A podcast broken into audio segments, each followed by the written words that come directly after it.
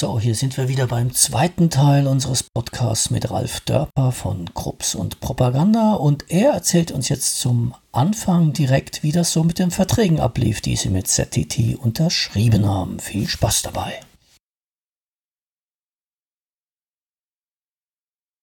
Okay, ne, eins, was, was vielleicht ganz interessant ist. Okay, wir hatten dann die Verträge bekommen und das sind Verträge gewesen, weil was dann uns etwas verspätet gesagt wurde, wir würden den Plattenvertrag nur kriegen, wenn wir auch einen Publishing-Vertrag unterschreiben. Ja, das war sehr beliebt damals. Ja. Hm. Ja, das ist, sagen wir mal, gilt als der größte Fehler, was man nie machen sollte. Ja, Vollverarschung, ja. Wurde da vollkommen klar gesagt, es gibt keinen Plattenvertrag ohne Publishing. Mhm. Jetzt war es natürlich so, wir hatten in dem Moment von Publishing auch noch gar nicht die richtige ja. Ahnung. Ich ein klein wenig, weil wir schon Publishing-Thema hatten bei Krups. Aber gut, ich kannte gerade noch GEMA und äh, gut, später haben wir auch erstmal kapiert, dass das im Ausland alles vollkommen anders läuft, auch mit den Verlagsrechten als in Deutschland. Aber das war halt der Punkt. ZTT bekam man nur zusammen mit Perfect Songs. Mhm. Beide Firmen gehörten Trevor Horn und seiner Frau. Paul Morley war nur ein Director bei ZTT, also kein Shareholder. Theoretisch wir einen Manager gehabt, hätte nicht viel gebracht, der hätte natürlich gesagt, macht das auf keinen Fall. Aber auf der anderen Seite, keiner wäre so verrückt gewesen wie Trevor Horn, diese deutsche Band unter Vertrag zu nehmen, ja. mit dieser komischen Konstellation und den merkwürdigen Liedern. Und haben wir also dann natürlich unterschrieben. Und das war dann, es wurde ja später etwas publik, weil Jahre später Holly Johnson von Frankie Goes to Hollywood ja geklagt hatte. Und da war auch klar, Frankie Goes mhm. to Hollywood bekam mehrere Monate später denselben Vertrag. Der war, man würde heutzutage sagen, es war ein Knebelvertrag. Und es war ein Vertrag, der sich orientierte mhm. an den Verträgen, wie sie in den 60er Jahren üblich waren. Und wenn man sich jetzt so rückerinnert, jede erfolgreiche Band aus England in 60er Jahren wurde praktisch von ihren Plattenfirmen abgelinkt. Das betrifft die Who, das betrifft die Rolling Stones, ich glaube die Beatles teilweise auch. Also das war jetzt in der Tat ein, eigentlich ein antiquiertes Modell, was dann Jahre später vor Gericht auch nicht hätte durchgesetzt werden können, was sogar unter EU-Recht quasi als sittenwidrig, ja, handelssittenwidrig gesehen würde. Aber gut, das waren die Zeiten. Und man muss dazu sagen, ein ähnlicher Vertrag hatte beispielsweise auch George Michael mit Wham gehabt. Mhm. Also das war in England teilweise, man könnte sagen, die haben es immer wieder versucht. Ja gut, dann haben wir den Vertrag gehabt. Das Studio war noch im Bau. Also wie gesagt, das ein Teil von dem Studiokomplex war kommerziell genutzt und der andere Teil für ZTT. Und irgendwann hieß es dann, wir können loslegen. Und da haben wir dann angefangen mit Trevor Horn Mabuse zu produzieren. Und das war dann mhm mehr so Ende 83 und so also ab Herbst würde ich sagen, waren immer so schubweise da. War, waren interessante Begegnungen, die man dann in dem Komplex auch hatte, weil wie gesagt in dem anderen Studio waren dann Gott und die Welt, weil es galt mit als das beste Studio in London. Der Studiokomplex, der hatte eine gemeinsame Kantine und da sah man dann teilweise, wer in dem anderen Studio war und da war dann wirklich das, was aktuell in England in den Charts war. Also da war in der Tat immer, waren da Wham, sind, sind am Weg gelaufen, Spanner Ballet, äh, interessanterweise auch Nena. und der Grund war halt zum einen die Technik und das war jetzt auch für ZTT total wichtig, so im Nachhinein auch zu verstehen, warum mhm. ZTT zu Beginn diesen Erfolg hatte. Und zwar hatte Trevor Horn über diesen Studiokomplex, man muss sich das so vorstellen, die diversen Gerätschaften, die im Studio gebraucht werden, die Entwickler von diesen Geräten, die haben dann also auch in der Phase, die pre-commercial ist, also bevor es in den Handel geht, wo sie mit Experten praktisch diese Gerätschaften in dem professionellen Rahmen schon antesten, damit die vielleicht auch noch optimiert werden können. Und das hat dann zur Folge, dass dann erstmal in den Studios dann wirklich das State of the Art Equipment ist. Und zu der Zeit, das sind dann mhm. durchaus auch Teile vom Mischpult oder Effektgeräte. Aber was dann auch eine Rolle gespielt hat für ZTT, war, dass da zwei Geräte so in einer rein zeitlichen Reihenfolge kurz hintereinander äh, in den Markt ja, ja. kamen. Wobei Markt heißt totaler High-End-Markt. Das war der Fairlight und dann einige Monate später das Synklavier. Und das waren beides Geräte, die im Prinzip Sampling machten und das auf einer Ebene, die noch sehr komplex war. Das heißt, die Manuals, das waren mehrere. Es gab da teilweise dann für die ja, Programmer mhm. oder Operators gab es auch Seminare. Das war dann eigentlich ein Posten für jemanden, der Teil vom Studio war, der dann das entsprechend bedienen konnte. Und wir hatten dann, wir, also als Propaganda, hatten dann den Vorteil, dass Trevor Horn mhm. zu der Zeit dieses Projekt ja. Art of Noise angegangen ist. Und zwar Art of Noise war im Prinzip sein Engineer und sein Fairlight Operator. Und er ist an, in dieses Sampling reingekommen, mhm. der Trevor Horn, wo er diese Malcolm McLaren Platte gemacht hat. Weil da wurden sehr viele Sachen dann aufgenommen von Südamerika oder mhm. Südafrika und Teile davon dann gesampelt, geloopt und damit rumgespielt. Darf ich dich mal ganz kurz unterbrechen, Ralf? Wenn ihr Interesse daran habt, wie so ein Fairlight oder ein Synklavier klingt, dann müsst ihr euch einfach mal die Folge Synthesizer von Disco 80 anhören. Das mache ich dann auch, weil ich weiß schon gar nicht mehr, wie die funktionieren. Disco 80. Ja, auf jeden Fall, für uns war dann der Vorteil, mhm. dass eben Trevor Horn Art of Noise machte und sein Fairlight Operator, der JJ, hatte auch für of Noise diverses aufgebaut in seiner Bibliothek. Und das war natürlich seine Bibliothek. Und hätten wir jetzt als normale Band den JJ mit seinem Fairlight gebucht, dann hätten wir nie gewusst, was er da alles ja. in seiner Bibliothek hat. Und er hätte uns auch nicht alles angeboten. Trevor Horn konnte ihm sagen, nee, nee, nicht den Sound, nimm mal den, den, den, ne? Und dann JJ verzieht das ja. Gesicht, weil hat er vielleicht für ein Art of Noise Stück reserviert gehabt. Und dann schwupp hatten wir das dann bei Dr. Mabuse. Und das war für uns der Riesenvorteil, dass wir dann bei Mabuse auch mit einer Art Soundbild, Klangbild arbeiten konnten oder das mehr oder minder mhm. bekamen, was kurzfristig einmalig war, weil es war in der Tat dann so, innerhalb der Welt hatten vielleicht drei Studios zu dem Zeitpunkt ähnliches Equipment. Ja, mit Michael Jackson. Horn. Mhm. Einer davon war bestimmt Quincy Jones. Genau. Und so lief das auch im Kleinen, mhm. dass beispielsweise zu der Zeit kam auch die Lindram. Das ist eine Drummaschine mit einzelnen Modulen. Und da wurden dann auch immer wieder neue Klangmodule entwickelt. Und auch die bekamen wiederum ganz am Anfang nur bestimmte Produzenten. Und der Gedanke dabei war immer der, also jetzt von den Herstellern, die Hitproduzenten, die machen einen Hit mit unserem Sound. Daraufhin will jeder diesen Sound haben, damit er denkt, er könnte auch einen Hit haben und muss ja, halt genau. unsere Lind kaufen. Haben wir damals auch gedacht. schön eine Lindrum gekauft und ein Fairlight gekauft, aber hat trotzdem nicht geklappt. ja, und das war, war schon interessant, weil wir da den Vorteil hatten, gerade bei Mabuse, dass wir da auch von Art of Noise mit profitieren konnten. Aber mal ernsthaft, man hört das diesen Sachen auch an, ja. weil die für die Zeit wirklich komplett outstanding sind. Ne?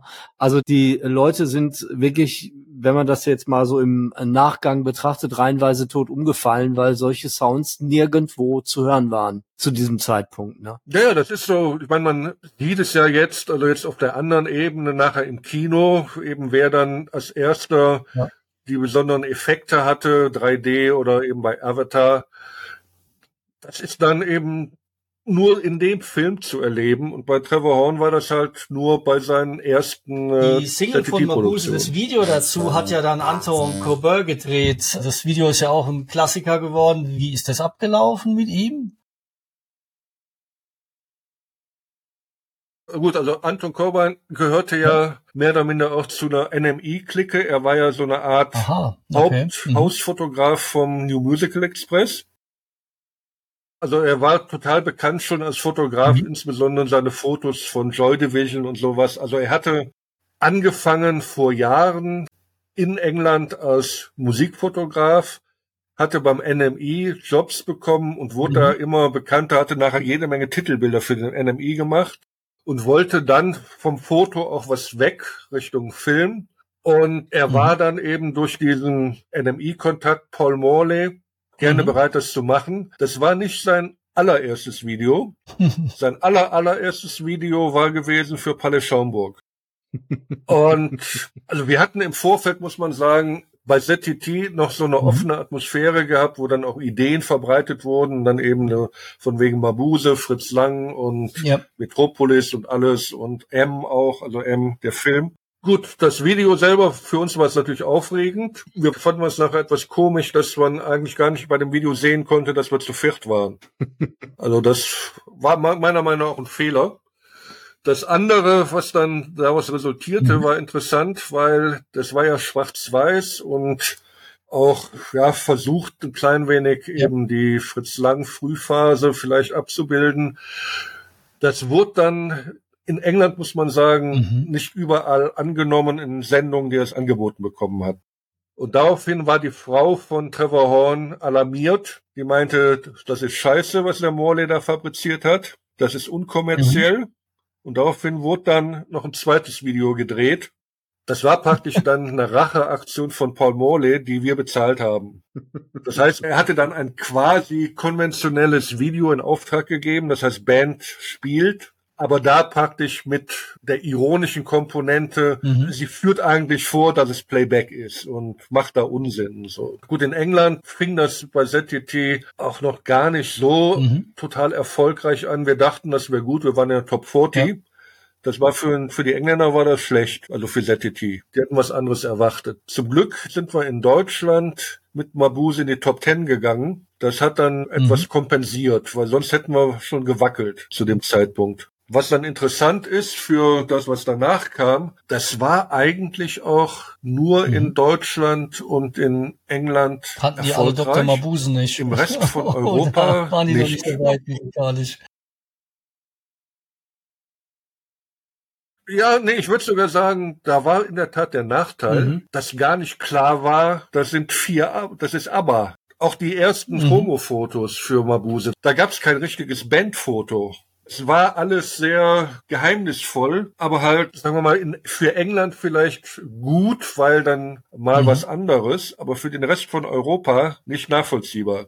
Wir haben nachher gemerkt, all das, was man so über ZTT nachher so konstruierte, auch was Morley so bewegt hat, diese ganzen Kampagnen oder was er geschrieben hatte, in den anderen Ländern, wo die Platte dann lizenziert war, wurde es teilweise gar nicht übernommen. Also ich habe euch auch damals eher so als Studioprojekt wahrgenommen, also nicht als Band. Ja gut, das habe ich ja ganz am Anfang schon gesagt. Propaganda war gedacht eigentlich auch als Projekt, mhm. weil es war ja eigentlich künstlich entstanden. Mhm. Gut, für mich war von vornherein klar, das hatte ich auch schon bei den Krups mhm. gemerkt, elektronische Musik kannst du eigentlich live so gut wie gar nicht bringen.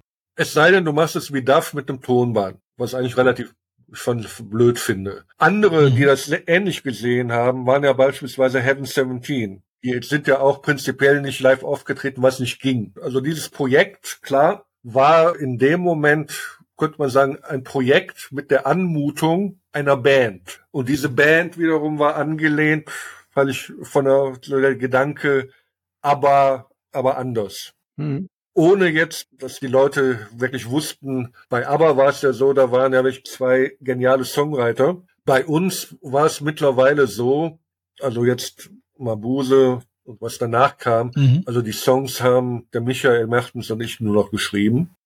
Und der Andreas Thein, der war da auch, sagen wir mal, zu limitiert. Und die Damen, ehrlich gesagt, auch. Schwierig auf lange Sicht dann, ne? Eigentlich nicht unbedingt. Es wird schwierig, wenn Leute merken, dass die Leute, die das Copyright haben, die Songwriter, letztendlich mhm. eine andere Einnahmequelle haben, das sogenannte Publishing. Und das wird besonders kritisch, wenn man feststellt, man hat mhm. einen unverschämten, sittenwidrigen Plattenvertrag und hat weltweite Hits, aber bekommt keine Millionen, weil die alle bei Trevor Horn landen. Ja, verstehe. Mhm. Also da ist praktisch diese Diskrepanz, die ja. Andere Bands, sagen wir mal, Depeche Mode oder Spandau Bälle, die haben eine ähnliche Situation gemeistert, dass, sagen wir mal, die finanziellen Kanäle nicht so einseitig waren. Aber es wird definitiv ein Problem, wenn da praktisch ja. nur ein Strang mit Cashflow existiert. Wobei selbst der war nicht okay, weil auch der Perfect Songs Vertrag war nicht super.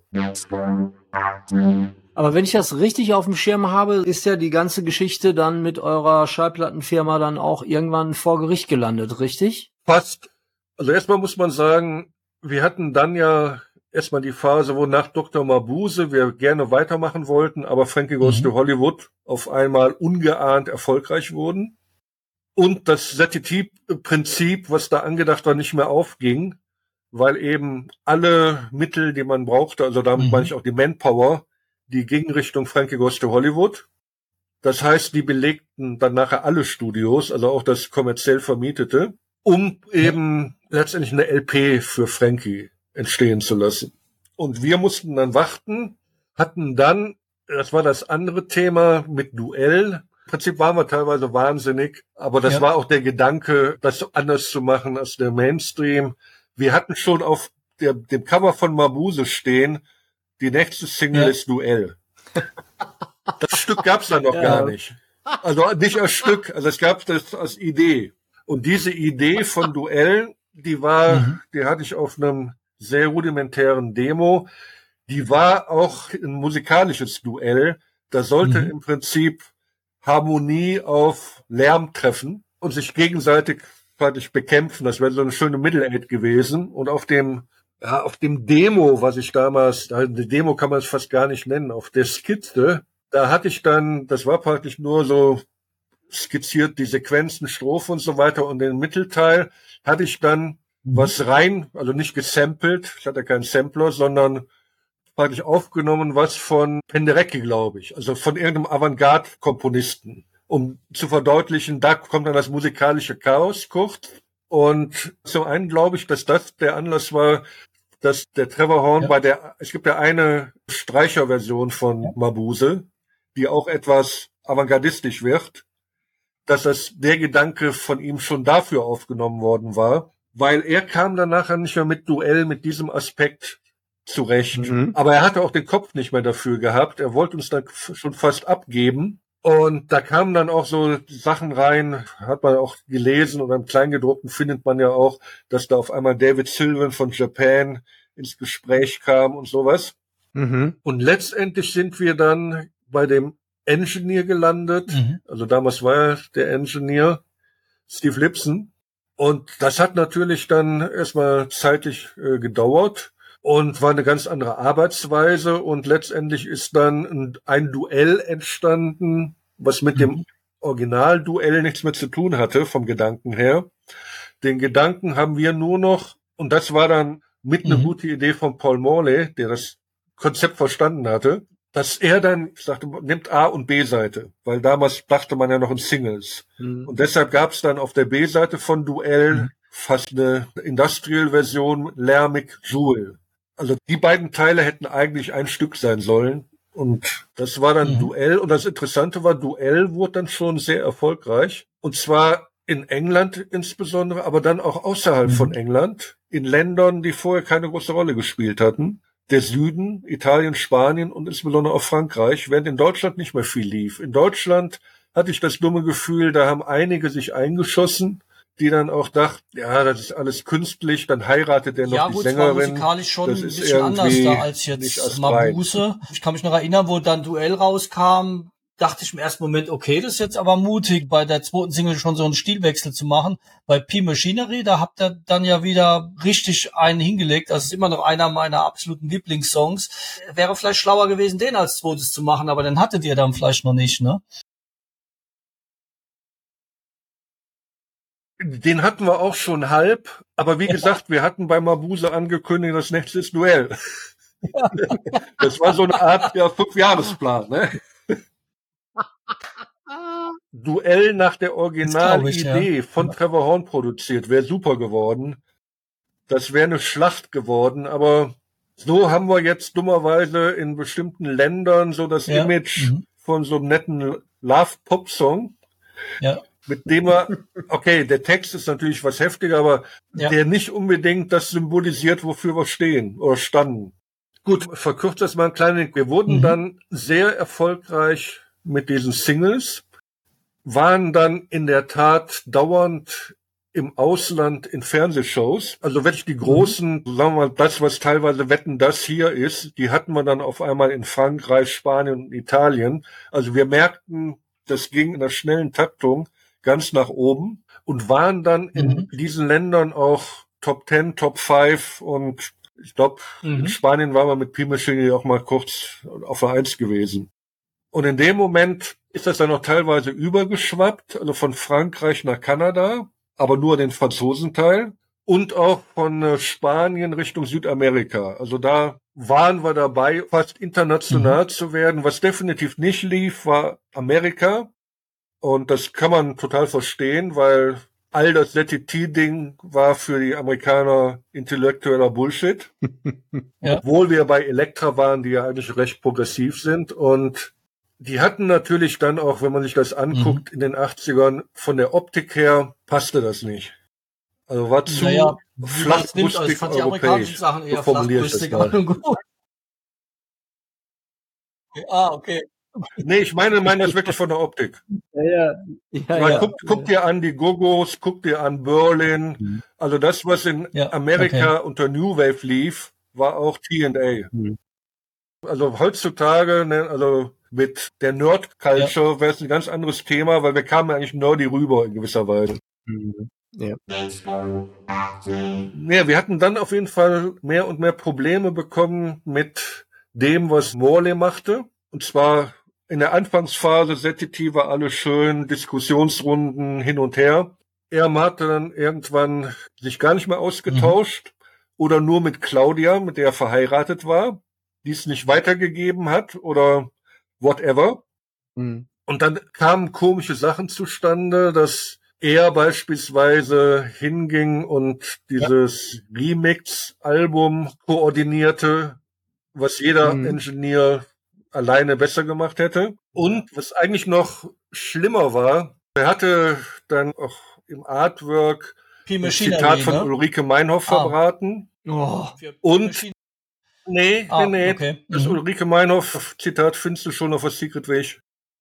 Und bei der P-Machinery, das war heftig. Ja. Und zwar inhaltlich ging das fast mhm. noch. Das war ein Zitat von einem englischen Autor, durchaus ein renommierter, wo so ein Sentiment drin war, dass er Bader-Meinhof nachvollziehen konnte. Okay. Und das Zitat erstmal was blöd, weil warum in 1985? Aber das hatten die ja. deutsche Plattenfirma, die die Rechte von ZTT vertrieb, Ariola, die hatte ja. einen ganz dicken Hals bekommen und sich geweigert, das rauszubringen. Hm. Das heißt, für Deutschland musste das geändert werden. Und wir hatten das Gefühl, dass danach die, mhm. wie man es so nennt, Geschäftsbeziehung nachhaltig gestört war. Mhm. Und das Interessante ist auch, P-Machinery ist unser Titel ja. mit den meisten Verkäufen weltweit oder europaweit. Da waren wir, wie gesagt, Nummer eins in Spanien, Top 5 in Italien und in Frankreich haben wir fast eine Million verkauft. Mhm. Jetzt könnte könnt man nachgucken, wo ist das Ding in Deutschland gelandet. Ne, also da hatten wir dann auch irgendwann gesagt, zum einen merkte man, dass er via Claudia so ein Split in die Band reinbrachte, also Claudia auch so für Termine separierte. Also wir hatten dann deswegen eigentlich auch nicht mehr vor, oder wir wollten nicht mehr mhm. mit Morley arbeiten. Auf der anderen Seite, wir hatten dann zu dem Zeitpunkt mittlerweile ein Management, interessanterweise dasselbe mhm. Management wie Heaven 17 und Public Image. Und der hatte uns vermittelt, den Anwalt, mit dem damals äh, John Leiden ja. gegen Malcolm McLaren geklagt hat, also Sex Pistols. Mhm. Ja. Und der Anwalt hat dann die Verträge mhm. von uns analysiert und gesagt, stop it. Also der Anwalt meinte, die sind mhm. nicht durchsetzbar, die Verträge, also von wegen sittenwidrig. Aber, und jetzt kommt der Haken, wir mhm. haben dann signalisiert, wir machen unter den Verträgen nicht weiter. Unser Anwalt hat vorrangig dann die Vertragspunkte erwähnt. Das mit dem Morley konnte man so nicht äh, juristisch bringen, mhm. weil er ja. taucht ja nirgendwo auf als Person, als Vertragspartner. Dann war äh, der Punkt, wo wir dann im Prinzip aufhören wollten mit ZTT.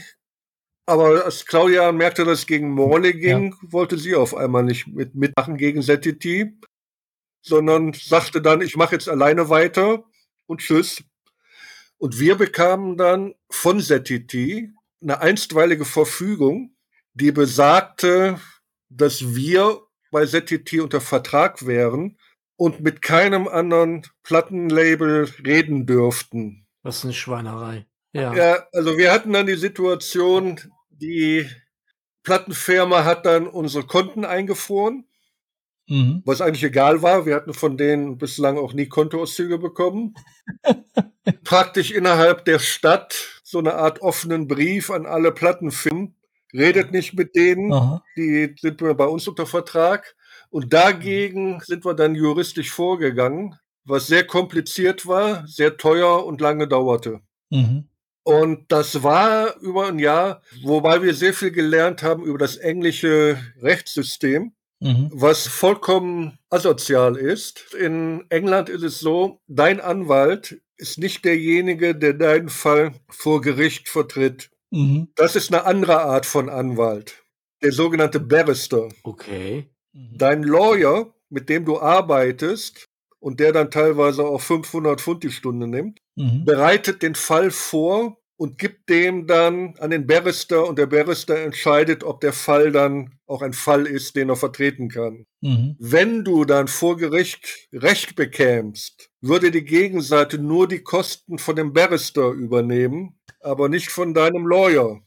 Okay. Dein Lawyer hat aber mitunter wie bei uns fast anderthalb Jahre für dich gearbeitet. Entsprechend hast du da einen fünf- bis sechsstelligen Betrag an der Backe. Das muss man sich vorher gut überlegen, ne? Ja, und das erfährst du dann erst als Ausländer, als Deutscher, wie das so läuft, ne? Ja. Dann wurde im High Court of Justice Termin eingeräumt, ungefähr zwei Wochen. Jeder Tag vor Gericht 10.000 Pfund. Oh. Und es wäre ein Präzedenzfall, weil es wäre erstmalig, dass Deutsche, böse Deutsche, gegen nette Engländer klagen. Mhm. Wenn du Pech hast, sitzt da ein Richter, der vorher im Krieg eine V2 auf den Kopf bekommen hat. Mhm. Ja. Und das alles war die Gemengelage. Mhm. Ja, und dann äh, 48 Stunden bevor es losgegangen wäre vor Gericht, hat dann ZTT angefangen, Angebote für einen Vergleich zu bringen. Mhm. Und letztendlich sind wir darauf eingegangen unter dem Risikoaspekt. Hatte dann zur Folge, dass wir den Namen weiter behalten durften, mhm. aber die Rechte an den Bändern blieben bei der Plattenfirma mhm. unter den alten Konditionen. Also kein Schadensersatz. Ja. Aber wir wären frei, woanders hinzugehen. Okay. Mhm. Was ja nachher auch geklappt hat. Wir sind ja nachher dann noch bei Virgin unter Vertrag genommen worden. Ja. Das Blöde an der Sache ist, Frankie Goes to Hollywood hatten ja dieselbe Situation praktisch vom Vertrag her. Mhm. Ja. Holly Johnson ist vor Gericht gezogen. Mhm. Holly Johnson war fast drei Wochen vor dem High Court of Justice. Er hat am Ende gewonnen. Der Richter hat ihm und der Band Schadensersatz mehr oder minder zugesprochen, weil die Beteiligung unverschämt gewesen wäre, mhm. also sittenwidrig. Und er war frei, bei einer anderen Plattenfirma zu unterschreiben. Mhm. Und da muss man sagen, die andere Plattenfirma, die hatte ihm vorher den Prozess finanziert. Das ist natürlich eine andere Situation dann, ne? Ja. Ja. Und wie gesagt, du weißt jetzt nicht, wie die Sympathien sind. You never know. Und die Konsequenzen, die Kosten sind immens mhm. in England. Mhm. Wir hatten dann keinen Plattenvertrag mehr, keine Sängerin mehr. Mhm. Ach ja, da war ja noch was. Ja. ja. Und ein paar Kosten an der Backe. Also beste Voraussetzungen für kreatives Arbeiten am nächsten Album. Ja. genau. Das hat ja dann eine Weile gedauert, bis die One, Two, Three, Four rauskam. Die war ja dann stilistisch auch sehr anders da. Und du bist auch in der Produktion ausgestiegen, oder? Habe ich das falsch in Erinnerung? Ja, ich bin, also, also zum einen war es natürlich relativ schwer, jetzt so eine Sängerin zu finden, Mhm. Heutzutage könntest du ja über YouTube und so weiter so fast ein globales Casting machen. Und irgendwann haben wir es dann fast der Susanne überlassen, weil mit, sie musste ja auch mit ihr dann auskommen. Und gut, da war dann eine Sängerin, die Betsy Miller, die hatte der Bruder von der Susanne, hatte die beiden im Club entdeckt. Und irgendwie war das dann für uns auch fast so eine Art Schussentscheidung, weil für uns tickte ja auch die Uhr und wir hatten auf der einen Seite mehr Signale von großen Plattenfirmen, ja. die waren interessiert vorrangig Band Propaganda, weil sie wusste, haben Millionen verkauft, Singles auf jeden Fall. Mhm. Aber die Lücke durfte nicht so groß werden und die war schon groß. Ihr wart auch im Zugzwang dann, also das äh, jetzt, Auf jeden Fall, weil man gibt ja so dieses sogenannte Window of Opportunity, was dann irgendwann mal wieder zugeht. Und wir hatten ja 86 mehr oder minder aufgehört mit ZTT. Mhm. Und den neuen Vertrag, den hatten wir dann 88 bei Virgin unterschrieben. Mhm. Und die Platte One, Two, Three, Four ist dann erst 1990 fertig gewesen. Mhm. Und ich bin in der Zeit ehrlich gesagt wieder rückfällig geworden, mhm. was so experimentelle Klänge anging. Ich habe in London gewohnt und habe dann mitbekommen die Techno-Acid-Anfänge und habe dann lustigerweise, mhm. weil der Andreas Tein, der äh, schwirrte auch immer noch rum, ich hatte dann zusammen mit dem Andreas Tein eine Acid-Nummer gemacht. Dr. Acid und Mr. House. Ja. Die haben wir innerhalb von drei Tagen aufgenommen mit tierisch viel Spaß. Und die hat uns mehr gebracht als der Dr. Mabuse, mhm. wenn es ums Geld geht. Da gibt's auch eine Verbindung. Du hast dann hinterher mit irgendwelchen Warp-Leuten auch noch Sachen gemacht, ne? Also hier mit dem Affect Twin Mann und so Geschichten, ne? So abgefahrene Sachen. Ja gut, das war schon Anfang der 90er, habe ich schon wieder Krups gemacht und war aber noch so relativ stark in der, sagen wir mal, experimentellen Dance-Szene. Die fand ich mhm also wie gesagt, ich habe in London live im Radio Sendungen, Piratensendungen gehört, die spielten dann die Sachen aus Detroit und Chicago. Das war unglaublich. Hm. Und da habe ich dann auch teilweise erkannt, eben so Minimalismus wie damals bei Duff, wo dann auch praktisch nur eine Rhythmusmaschine lief und ein Sequencer. Mhm. Und ja gut, ich war dann auch mittlerweile mit Pop, kann man sagen, war ich äh, durch. ja. Also ich, ich äh, fand auch, also die frühen Warp-Sachen waren ja auch geil. Also da gab's ja auch wirklich tolle Angelegenheiten. Diese Artificial Intelligence und so, die Sampler, die waren, das war schon echt richtig cooles Zeug. Ja, und das andere Schräge, also in London, die Clubs, die waren zu der Zeit offen. Das heißt, die spielten alles Mögliche. Und da hörte ich auf einmal wieder Sachen, die haben mich total stark an Duff und Krups erinnert. Und ja, dann habe ich mal nachgehört. Da war das Nizza-App. Mhm. ja, und dann äh, ist bei mir so ein Gedanke entstanden, was mit Nizza-App zu machen. Mhm. Und das ist dann letztendlich nachher der Startpunkt wieder geworden für die Krups. Mhm. Eigentlich war das nur ein Zitat in dem Stück Machineries of Joy. Genau, ja. Unser Verleger hat nachher gemeint, das war eine Coverversion von Wahre Arbeit, wahrer Lohn. Und da wollte ich nicht schon wieder äh, eine Klage haben. Also das war auf jeden Fall der Anlass, ja, ja. dann äh, unter dem Namen Krups vielleicht weiterzumachen. Mhm.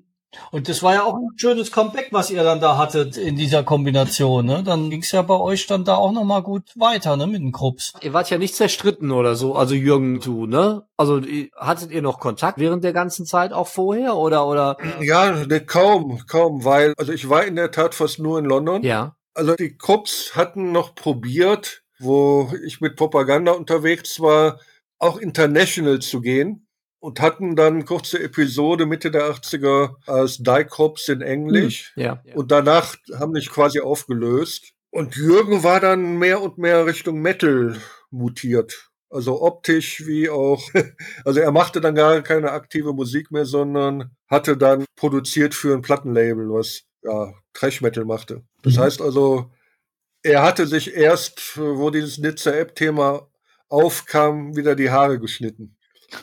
Ordentlich. ja, ja. Ja, er war wirklich mutiert. Also er lief rum wie ja, Metallica-Fan. ja, da musste erst der Ralf wiederkommen, dass er den vernünftigen Haarschnitt bekommen hat. Bekommen hat.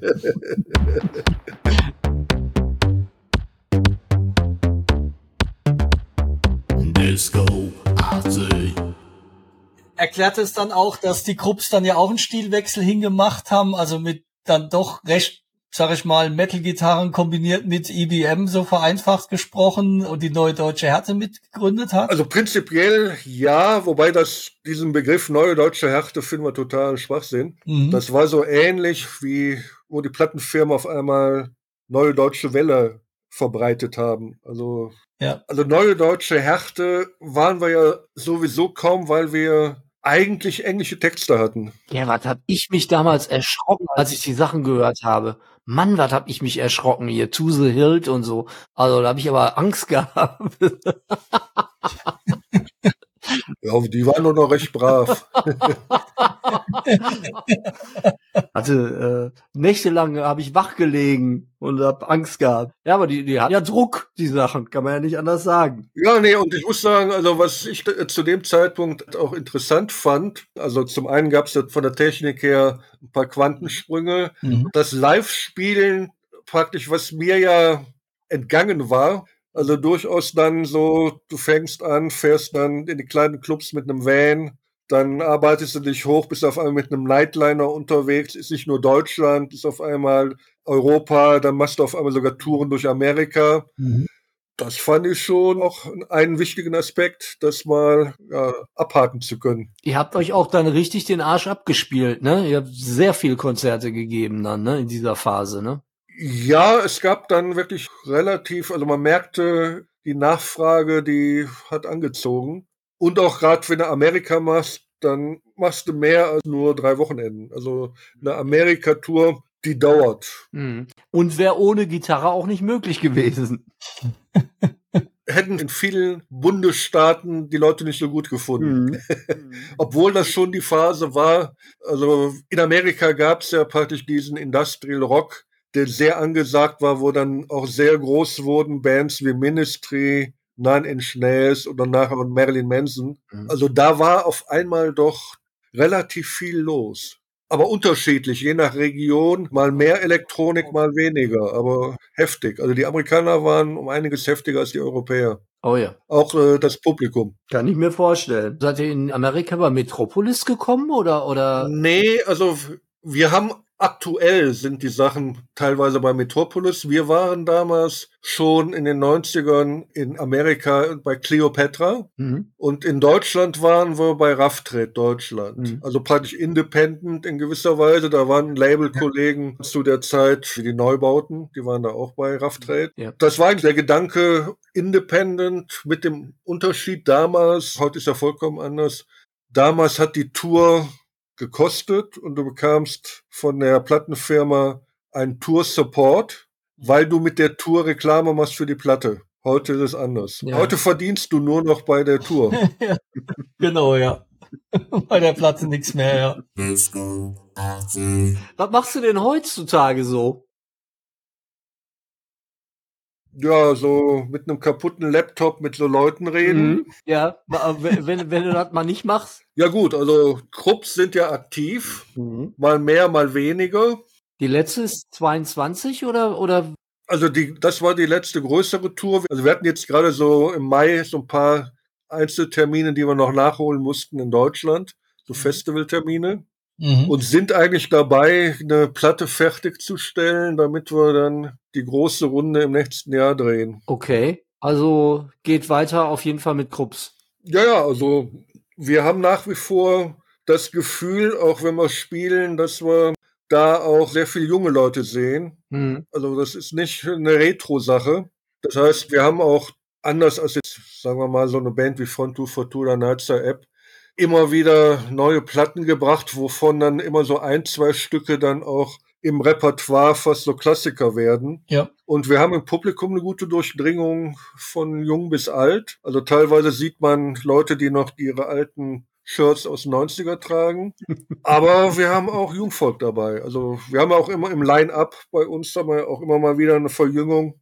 Ja. Und im Moment macht's noch Spaß. Wobei man natürlich sagen muss, die Bedingungen durch Inflation und nach Corona sind für das Live-Geschäft nicht mehr so einfach. Genau, hat jeder schon erzählt, der hier ist. Wir haben halt eine internationale Ebene, ist jetzt nicht so wie bei den Ärzten oder bei Toten Hosen, die im Prinzip nur im deutschsprachigen Raum auftreten können und wenn sie woanders auftreten, kommen die Deutschen nur dahin. Mhm. Wir können in der Tat europaweit spielen, aber man darf nicht vergessen, also in bestimmten Ländern haben die Leute weniger Geld und wir haben trotzdem sehr hohe Kosten mittlerweile aufgrund der Inflation, also Transport, Busse, Sprit und teilweise aber auch Techniker. Das ist immens teuer geworden. Mit wie vielen Leuten seid ihr unterwegs, wenn ihr jetzt losfahrt? Im Prinzip sind wir zu zehnt. Und wir gucken, wenn wir eine größere Tour machen, dass wir noch jemanden mit ins Boot holen. Mhm. Also praktisch als Support, hm. dass das ein Package ist. Ja. Und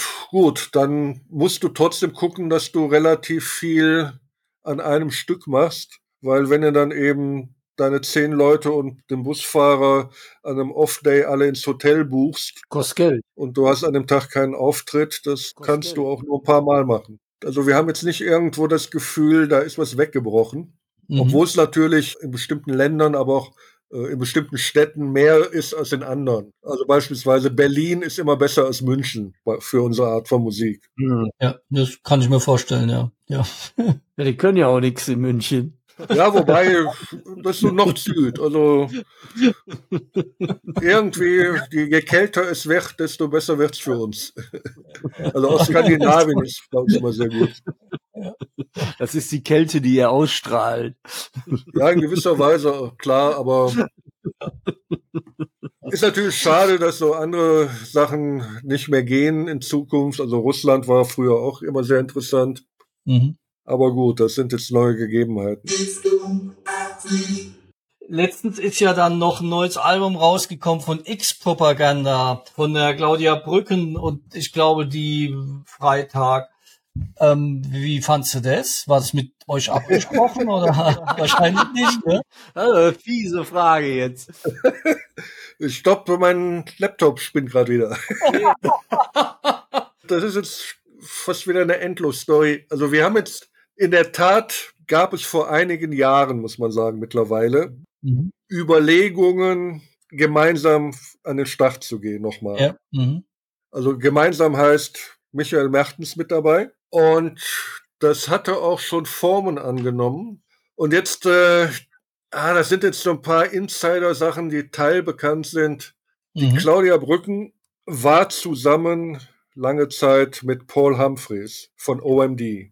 Ja. Und die beiden hatten gemeinsam auch Musik gemacht. Ja, One Two, ne, war das. Genau, und waren damit auch unterwegs. Okay, und dann ist es etliche Jahre her und das war in England ja dann fast bei allen Bands der 80ern zu merken, dass da eine Art Retro-Welle entstanden ist. Ja. Und bei OMD ist die relativ positiv gelaufen so dass dann der Paul Humphreys für One Two keine Zeit mehr hatte. Mhm. Und jetzt kommt das Gemeine, er hatte dann auch irgendwann für Claudia keine Zeit mehr.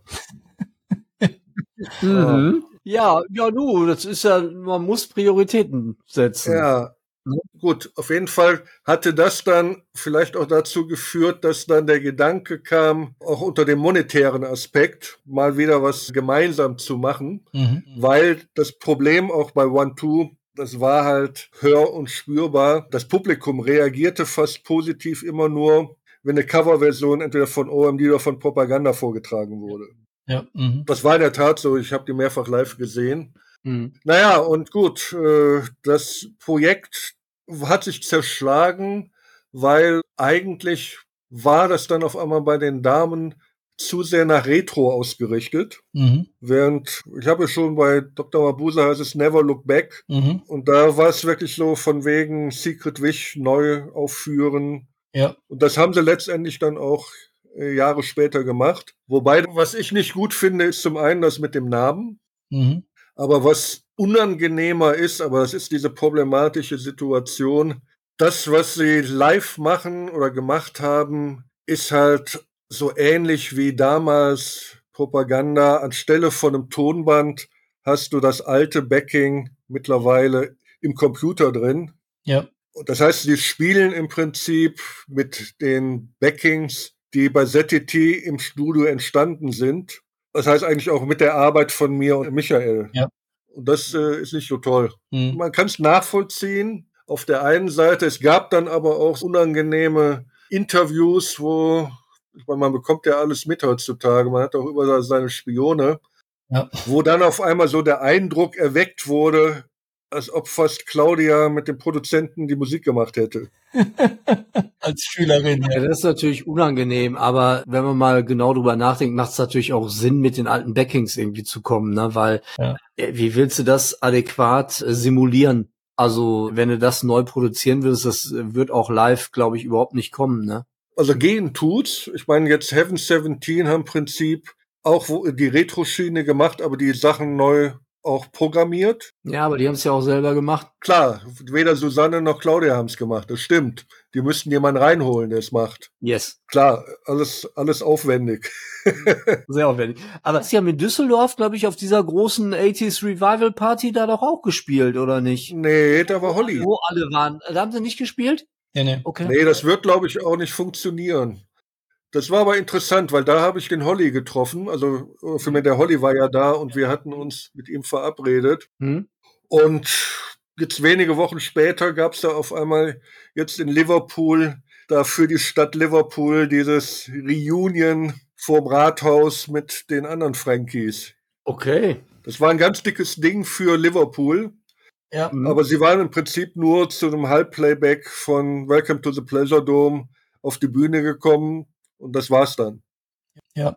Und, und äh, auch nicht so für, für erquicklich. Trevor Horn hat ja dann auch noch mal so diverse Sachen angeleiert, wo auch ihr mit Propaganda auf der, also alle Bands, die sich mit ihm zerstritten haben, haben dann auf einmal wieder mit Trevor Horn gearbeitet. Wie kam es dazu? Hat er eingesehen, was er damals gemacht hat, oder? Nein, er hatte irgendwas, womit er die Bands erpresst hat, wahrscheinlich. Meintest du das äh, in 2004, das Konzert? Ja, genau, das Konzert, ja. Mhm. Ja gut, äh, Holly war ja nicht da. okay. Ne, also das muss man schon mal klar sagen. Ja. Also erstmal interessant, Trevor Horn hat da mittlerweile eine Biografie geschrieben. Ja. Der ursprüngliche Plan war damals gewesen, dass Trevor Horn nur Claudia einlädt mhm. für den Event. Und als wir das gehört haben, also Michael und ich haben nur signalisiert, das kannst du nicht Propaganda nennen. Ja. Mhm. Und dann äh, wurden wir auch eingeladen. Okay. Und wie er das jetzt in seinem Buch darstellt, müsst ihr selber nachlesen. Ich muss sagen, ist ein kleiner Mann mit Problemen mittlerweile. Also der hat in dem Buch, das fällt auch vielen Leuten auf, der zieht tierisch ab im Negativen über Michael Mertens. Mhm. Nicht schön. Also Nicht ganz schön. merkwürdige Angelegenheit. Ich meine, der schreibt über alles möglich, was er gemacht hat. Rod Stewart, Paul McCartney, ZTT, natürlich ein paar Kapitel. Aber da nimmt er sich irgendwie die Zeit, also wirklich äh, fast rufmordschädigend äh, über mhm. Michael Mertens ein paar Absätze loszulassen. Ganz, ganz merkwürdig. Ja, das kann der Michael dann als Kompliment nehmen. Tut er auch, weil das eben vielen Leuten, die das Buch gelesen haben, auch auffiel. Ja, ja. Aber man merkt halt, du, du hast jetzt in England viele die die Gelegenheit nutzen, weil England ist total im Retrofieber, kann man sagen. Ja. Es gibt jede Menge Bücher, auch Magazine gibt es sogar. Viele versuchen da dann ihre Position neu zu beschreiben. Und das hat jetzt beispielsweise eben Claudia auch in gewisser Weise versucht, weil ist natürlich ein Problem, weil sie kann ja schlecht sagen, okay, wir machen jetzt eine Show und präsentieren die Songs von Ralf und Michael. ja, ja. ja das, äh, also nachvollziehbar ist vieles, wie es teilweise rüberkommt, könnte man geschickter machen. Und ansonsten gibt es äh, eben schlechten Mut. Ne? Also ja. ja. das ist nicht so gut angekommen. Okay. Du hast ja dann nebenher, hatte ich ja auch schon in der Einleitung gesagt, als Aktienanalyst gearbeitet, bist unter anderem auch von der Financial Times ausgezeichnet worden. Best Brokerage Award hast du da bekommen. Also hast du da noch eine BWL studiert oder wie bist du da hingekommen? In der Phase, wo wir bei ZT praktisch diesen Rechtsstreit hatten und durch ZTT die einstweilige Verfügung. Mhm. Da musste ja jeder von uns irgendwie umdenken. Ja. Nach dem Motto, was ist, wenn die jetzt wirklich recht haben, dann bist du totgestellt, ja. was das anging. Und da hatte ich die Möglichkeit, ich bin reingerutscht in ein Trainee-Programm bei einer Bank. Mhm. Also am Ende von dem Trainee-Programm konnte man mehr oder minder gucken, wo man hingeht. Mhm. Und das war Ende der 80er, war ja auch so eine Phase, wo sich auf einmal vieles änderte, von wegen gemeinsamer Markt, Börsen wurden professioneller. Mhm. Es gab ja früher, beispielsweise den DAX gab es da gar nicht. Genau, ja. Mhm. Das wurde auf einmal internationaler und spannender und da habe ich gedacht, das ist die Richtung, die ist interessant. Und gut, das Berufsbild war auch eher geprägt aus England und Amerika heraus. Das gab es in Deutschland eigentlich gar nicht. Mhm. Gut, viele können das auch nicht so einordnen. Also du bist oder warst, also hat sich natürlich auch vieles geändert.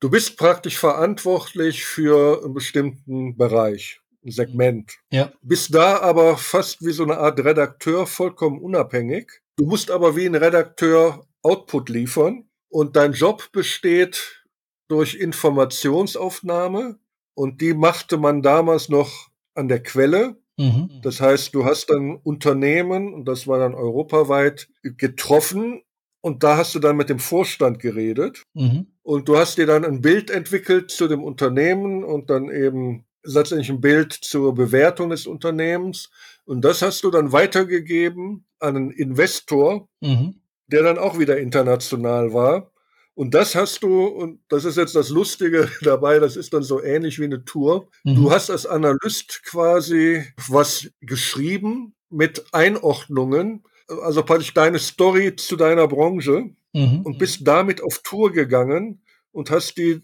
deine Investoren dann teilweise europaweit abgeflogen, mhm. um bei denen praktisch deine Story zu verkaufen, dass die dann praktisch deiner Meinung folgen. Und du hast natürlich naheliegend wegen den Grupps die Stahlindustrie betreut, ne?